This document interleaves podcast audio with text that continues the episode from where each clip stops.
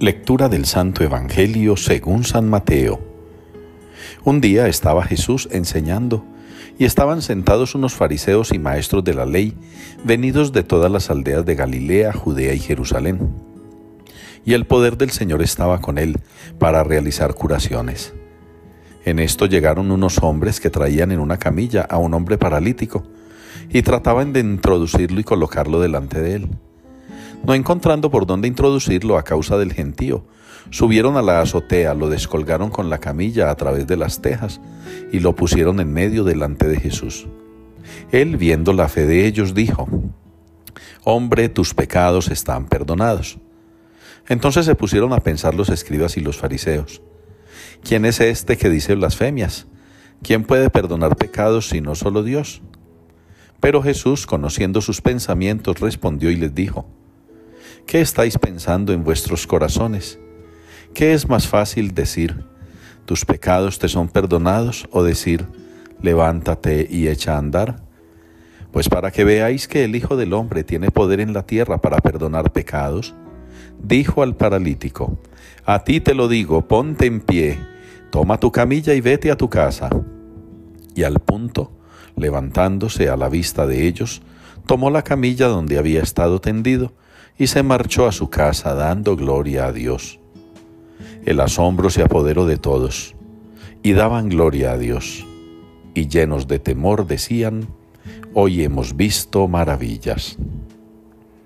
Palabra del Señor.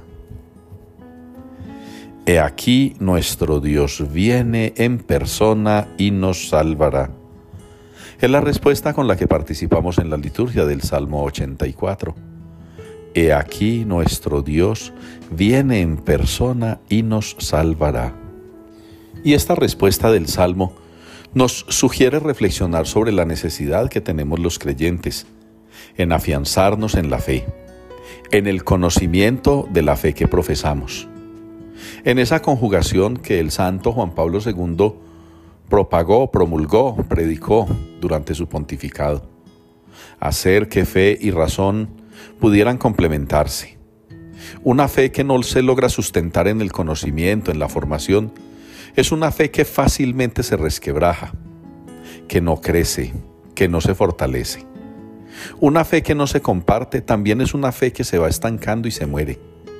Una fe que no sabe dar razón de aquello en lo que cree es una fe que fácilmente es atropellada, rebasada por los saberes y raciocinios de este mundo. Qué importante que ustedes y yo entendamos que nuestra fe en el Señor Jesucristo no es solamente en el Dios etéreo que muchos se figuran, en el Dios mágico que otros se imaginan, en el Dios esotérico que unos más predican y adoran. El Dios nuestro es verdadero Dios y verdadero hombre y eso es en lo que nosotros estamos confiados. Y es eso lo que año tras año la iglesia nos propone como celebración en la bella solemnidad de la Navidad. El Dios que se hizo hombre, el Dios que viene en persona y nos da la salvación. Tenemos que fortalecer esa fe en Jesucristo, verdadero Dios y verdadero hombre. Y en Jesucristo, pan bajado del cielo, en Jesucristo presente viva y realmente en el sacramento del altar, en la Eucaristía. Ojalá este tiempo del Adviento como preparación a la Navidad nos ayude a ser conscientes de esto que estamos meditando hoy, que nuestro Dios viene en persona y nos salvará, que Dios se hizo hombre para darnos a nosotros salvación y vida eterna, y que ese hombre se quedó en la Eucaristía como alimento para la vida cotidiana. Ojalá hermanos, ustedes y yo, logremos tener una fe tan grande como la de aquellos hombres del Evangelio, que se atrevieron a hacer hasta lo imposible para llevar a ese amigo suyo y que fuera sanado por el Dios que en persona ha venido a visitarnos y a darnos salud física y espiritual, a darnos vida.